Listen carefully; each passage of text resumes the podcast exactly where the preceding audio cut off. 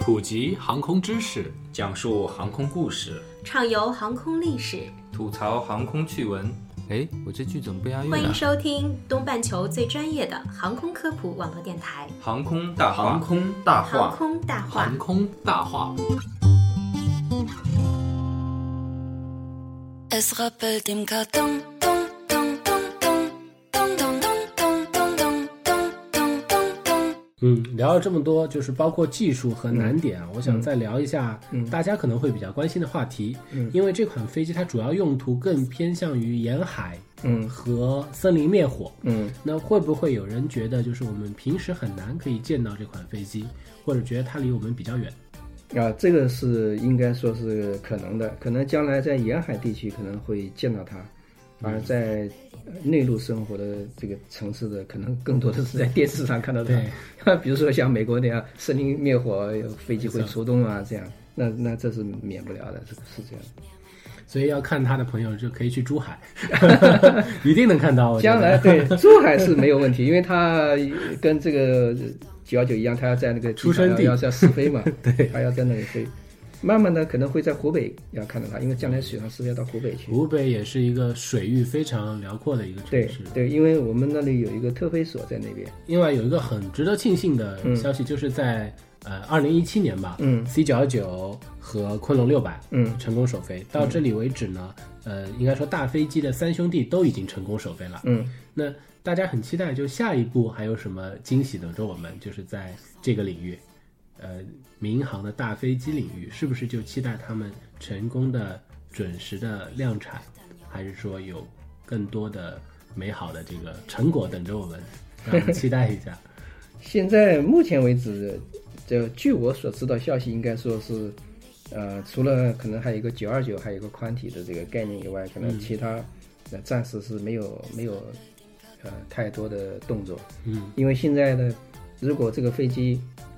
嗯、现在需要下一步的进行试飞啊什么的，要完成它的这个试航前的工作嘛。完成以后，那么现在就是要去把它部署了。部署当中，因为毕竟这个飞机我们之前没有搞过，很多这个需求，很多设定的这个任务，可能跟实际情况还是有不一样的地方。对，那么要根据用使用的情况，要进行大量的这个改动，这是不可避免的。所以后面的工作还是挺多的。所以您能不能给我们科普一下，就是在首飞之后，比如说试航取证，这就是一个非常关键的节点。嗯那么类似还有哪一些关键的节点，我们才能真正用上这款飞机？现在是这样，现在就是试航这边呢，我们也也也也顺便讲一下试航的问题。嗯，因为这个飞机呢，就我前面讲，它是个水上飞机呢，因为我们现在这个从中国民航的试航能力来看的话，他们还是主要借鉴了欧美的这个试航条例来做这个试航的这个这个规范。但是我前面讲了，欧美现在已经这么多年没有这款飞机，对它的试航条款里面就没有这个方面的内容。嗯，那么从这个意义上来说，现在这款飞机的适航性不在于我们工业部门，而在于适航部门。嗯，就他得拿出相应的规章条款来约束我们。对，你要告诉我我怎么做才能达到你的市场要求。嗯，没错。如果你拿不出来，这个对我们来说就是头疼了。对，等于你对吧要去冒险的去试试错，呃，去不完全实验试错的我问们题。这么理解，嗯，就是我我我举个另外一个例子，可能比较好理解。现在我们要说做一个英语考试，等级考试，那么一个最起码的前提是，你是要考托福，还是考雅思，还是考 GRE，还是考什么？对，好，告诉你了以后，你得去找相应的题来练，对，对，因为一个考雅思的人，他不一定考得过托福，没错，呃，考得过托福的人不一定考得过 GRE，他必须经过专门的训练。是。那么我们现在的市场条款就是这样的，我们现在市场条款全部是按照欧美的常规飞机的这个条款去做的。那么我现在是个水上飞机，对，肯定。那么你不能拿常规飞机的条款来对要求我，客机的这款，对，不能拿东西来要求我。那么现在反过来，我希望你提供指导，我这个水上飞机适航性具体是什么内容？要求，对，如果你说没有，那你怎么考核我？或者说我怎么去做。 这也给适航部门出了一道难题。对，呃，所以这个飞机从现在开始到最终的适航批准，对适航部门应该说是对于他们来说是个更大的考验。那么我也觉得这个对他们来说也是个最大的机会，因为这么多年下来，适航当局就是跟着欧美跑，对，总算有一个机会能够自己当一把家做一把主的机会了。对，那就现在看看他们争不争气了。等于你到现在走到世界前沿来定个标准，对你来定标准啊，然后大家来看你标准好不好，如对果好，你来输出到国外去，对没错作为他们的输入，，对。那中国也就走到了前面，对吧？从望其项背到遥遥领先，，对，现在就是出现这么一个一个问题了，就是你适航的准则和详细的指导规范，你要跟上来。这个跟上来了以后，对这个飞机的研发，就是一个真正的是从行业角度讲，这个实力就真正提高了。至少在水上飞机这一块，中国民航有话语权。我说这么搞，因为你们都没有。对，就是实践过了嘛， 对其实还是要实操的， 对实操最有发言对对权对。那么接下来大家一定很关心的就是量产，嗯就是等到我们真正能用到这一块，看着它在电视机前去解决一系列的问题。嗯那到这一刻，一般来说，以您的经验来看，要大概多少时间？这个刚才其实和适航也有关系，就是对他不取证，他肯定没有办法到这一对，步。现在现在这个就是应该说是是一个一个用现在的名词来说，这可能现在就是一个主要的焦虑了。嗯，就是现在客观上说，适航部门他可能一下子拿不出来非常详细的指导规范，嗯，那么这就势必要求我们跟适航方面联合起来去考虑这个问题。那么这个就是一个双方的协调问题，可能他们认为这样呃行了，可能我们认为这样可能还有问题，或者说我们认为这样行了，那适航方面还觉得这还有问题，那双方都有一个探索的过程，那么这个周期就说不准了。这是一个总的考虑。嗯，第二个考虑就在于适航的管辖权和适海性。我们适航性还有个适海性，嗯，适海性的管辖权，按照国际民航组织和国际海事组织的划分，嗯，在水面是属于海事局管的，不属于民航局管。能够降落到水面以后对，就是归不是在水面以后，在水面上空就归海事局管。哦，那么到了一定高度上，就归海事局管了。对于适航当局就有一个新的挑战，他们需要跟海事部门去协调。嗯适航性，它除了设计的适航性，还有一个使用的适航性，就是运行适航性。嗯，还有一个维护的适航性。那维护适航性和使用的适航性，我们叫运行的适航性。嗯，飞机怎么起飞、怎么着陆，这都是适航性，包括飞行员的训练，这都是适航性。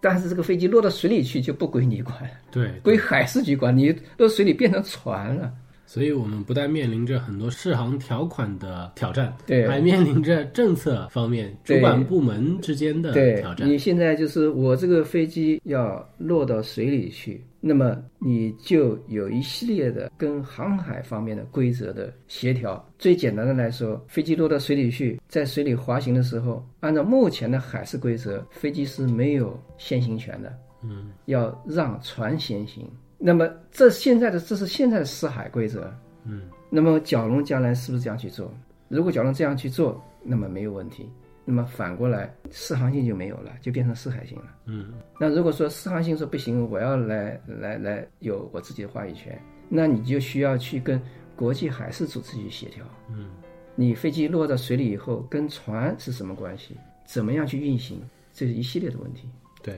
这样来看的话，确实，如果没有国家的政策非常强力的推动，这个过程可能还是要比较长的时间。我们从设计角度来讲，应该说我们对很多问题可能是考虑的已经比较超前了，嗯，但是需要管理部门也要跟上这种对思路，对，不能我由我们一个申请者来推动你主管部门来往前走。比如说最简单的一个例子，我们前面节目也做过手机的能不能使用的问题，嗯，这个在国际组织里面早就解决的问题，我们中行、中国民航的适航部门就是这么被动。不表态。结果你可以看，我们那那期节目就讲了，我们说将来手机能不能用，一定会成为一个笑话。现在就是成为一个笑话。同样的，欧美的飞机啊、都能用 同一款，人家都用了多少年了，我们从一月十五号之前，机场广播是禁止使用手机，到一月十六号变成欢迎使用手机，而且现在各大航空公司争相口红的宣布你可以使用手机了。嗯，这就是我说的管理理念太落后了。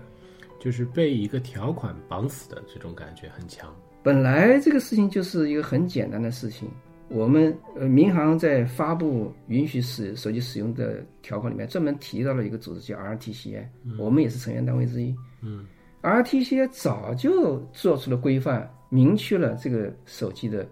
相关的风险和运作条款，所以 FA 拿到以后就立刻去执行了。欧美的飞机应该至少五年前就可以用手机了。我们就滞后了这么远。这还是后面人家已经有前面已经有案例在前面，欧美的适航标准都同意的情况下，我们的适航部门滞后了这么多年。对，现在反过来想，在水上飞机让它往上往前闯，我们也可以想象他们面临的压力之大，就是所以所有的航空公司事实上都在要求开放吧，开放吧，开放吧。在嗯这种情况下，才不得不开放。我们现在反过来说，你当初决定不开放的理由是什么？类似是被民生、被对舆论所倒逼的，对啊，去做这样一是啊个举措。因为现在根据现有的技术统计，在飞机上能够使用手机，在美国的飞机里边是将近百分之八十五的飞机能使用手机，还有一些就特别老旧的飞机不值得去做了。我们国家民航是号称，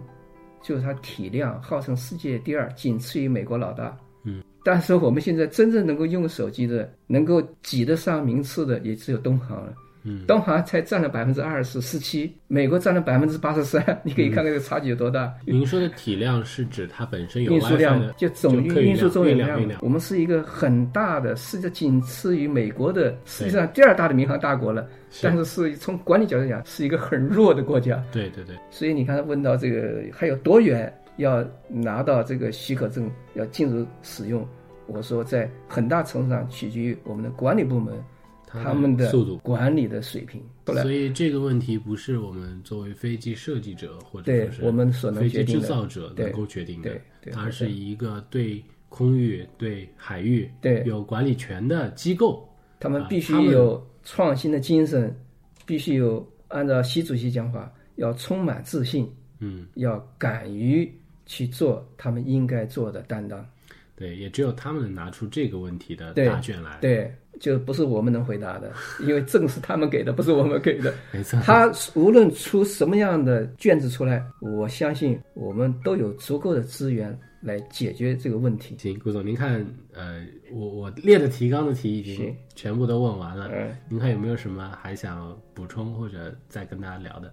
啊，我就补充点技术上的事情吧，因为刚才你提到了说这个飞机牛在什么地方呢？这个水上飞机啊，对于我们来说啊，它有一个很大的问题，从起飞到着陆，它是从一个从起飞来讲，它是从船变成飞机；嗯，从落的时候角度来讲，它是从飞机变成船。没错，那么这样一来的话，我们知道这个飞机的这个起降，它就是靠机翼的升力，很简单，升力大了飞机就起来了，升力对对，小的飞机落下去了。但是这个水上飞机就不一样，它速度小的时候，飞机它就落下去，落下去以后呢，落到这个水里的时候呢，这个飞机它就不是靠升力来支持这个飞机了，是靠它肚子下面这个船来支持飞机了。嗯，这个就是一种浮力了。对，这个浮力呢，这个时候就要搞怪了。水阻力是最大的。如果飞机速度比较大的情况下，这个水的阻力太大，水的阻力太大以后呢，这个飞机就会翻过去。但如果这个飞机速度慢的话呢，这个升力不够了，它会掉到呃水，这个飞机就砸下去了。对对掉到水里去，就是说，我用我们的行话说呢，就是原来只是个气动力的问题。嗯，解决机翼上的气动力，比如说要着陆的时候把襟翼放下来，升力增加一点，速度慢一点，飞机落下来了。但是这个速度还不足以减缓水的阻力。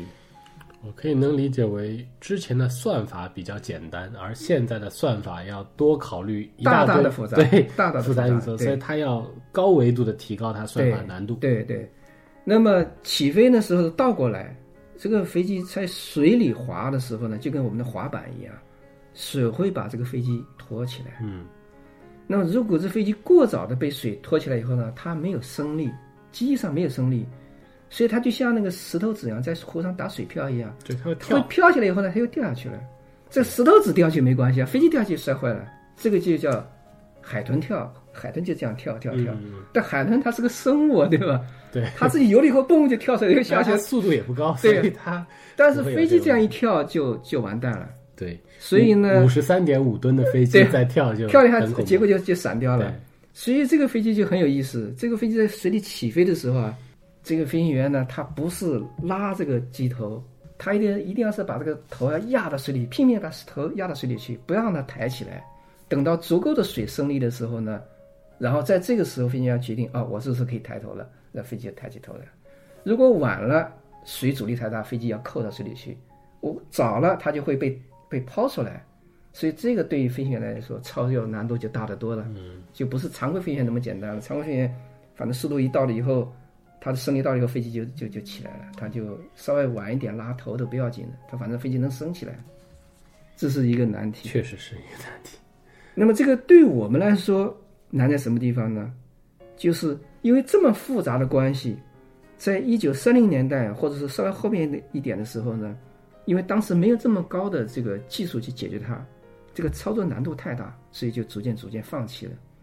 那对于我们已经到了二十一世纪，已经二十年快过去了，已经十七年了，我们还解决不了水上飞机的自动起降问题，那对于我们来说就是难以交代了。这是一个等于是你要坐水上飞机就必须攻克的难题。，对，它不光是大飞机，小对飞机也一样，也一。样。为什么现在只有一些小型的水上飞机供游乐用呢？就是因为有很多的这个有经验的飞行员去飞这个小飞机，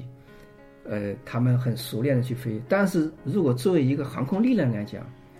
完全靠我们前面有一档节目，就是苏力机长节目，完全靠这样的精英去飞是实现不了规模化生产的。对，就一定要把它平民化，标准化把它简易化，就像自动挡汽车一样。如果不是自动挡自动挡汽车，汽车也没法普及了。嗯对我们不能要求每个人都像苏力那样去飞，这是对这个企业来讲、行业来讲是不现实的，成本太高了。嗯对所以说我们要想水上飞机实现全天候自动化的起降，现在民航飞机一点问题都没有。嗯，但是作为水上飞机讲，这都是完全新的课题，这都需要我们中国人来贡献我们自己的智慧去解决它。因为我们现在不做这样的事情，还要叫飞行员人工去操作，那就完全就不行了，就没办法去发展这个行业。听好这些技术难题，真的只能深深叹一口气，对觉得这些啊、我们的设计者，这款飞机设计者面临的困难，确对实是这个世界可以说这这个各个国家目前可能都在面临的一个困难。对，因为这个问题没人解决。对现在既然我们中国人搞了这么一个大型的水上飞机，我们就最终就一定要去在世界上率先解决这一类的难题。我们要最终的目标，你说还有什么惊喜吧？我从我的角度讲，我觉得我们中国人的机会就是在于为世界上贡献一款现代化的水上飞机，这就是最大的惊喜。我想到的这一块，我感触非常深。顾总听到这期节嗯目，我觉得以往我们飞机设计的路线更多是建立在前人，尤其是欧美嗯对国家设计的基础上。对，我们更多的是改良，对或者仿制。对但是这一步是非常特别的一步，对是我们领先由对我们来创作从对零到一的过程，，对这是在航空工业史上都非常非常罕见的情况，对所以我觉得我们确实是感到非常的自豪，也非常期待这款飞机在后面的研制的过程中能够攻克这些难 关。对，包括将来取证以后相关的适航条款、相关的指导文件，这都会是被世界上认为是中国人的贡献，知这识是财富无可争议 的。这个 IP 就是我们自己来生生我产们出来的，我们不需要去像别人那样反复强调这是自主知识产权，我们不用强调，因为本来人家就没有。独一无二，就是如此的。 对，哎呀，听好这堂课，我都觉得对这款飞机充满了期待，对而且就是重新看这款飞机，觉得对厚重了很多，就是对对我来没说错嗯意义厚重了对很多。所以我相信大家，呃，在电台前的听众朋友们应该也和我一样感触很深。我前面已经提到，这昆龙这个飞机啊，呃，它不容易。一个首先它在这个这个这个珠海这个地方，嗯，啊，第二呢，它的人员呢也是来自于五湖四海，那、这个就特别不容易，因为呃人总是朝好地方走，呃，比如说九幺九、商飞这样的这个这个这个机构，对，也是全国招生，那肯定是好的人才更容易朝那边去跑集。聚，对，但是呃，反过来像珠海这样一个小城市，它能够对一个呃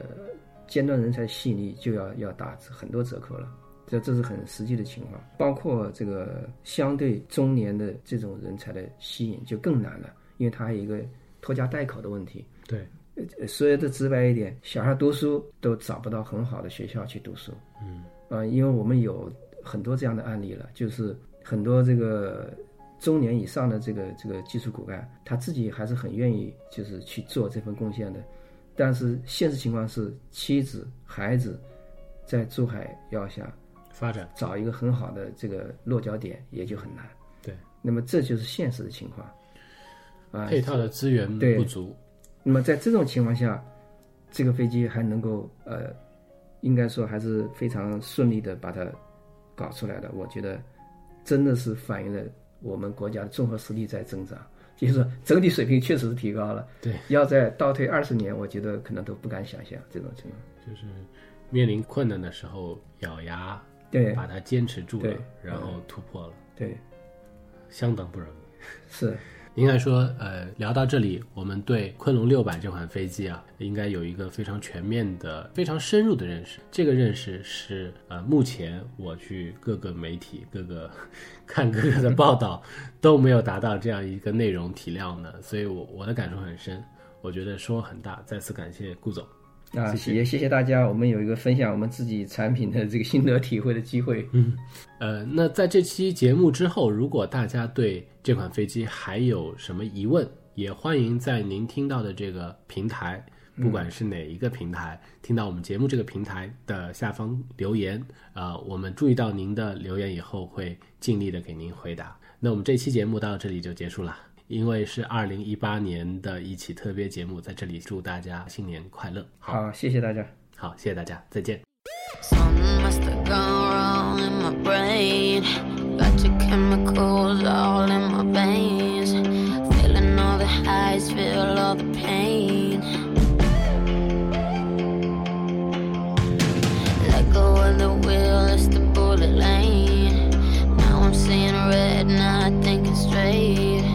Blurring all the lines, you intoxicate me.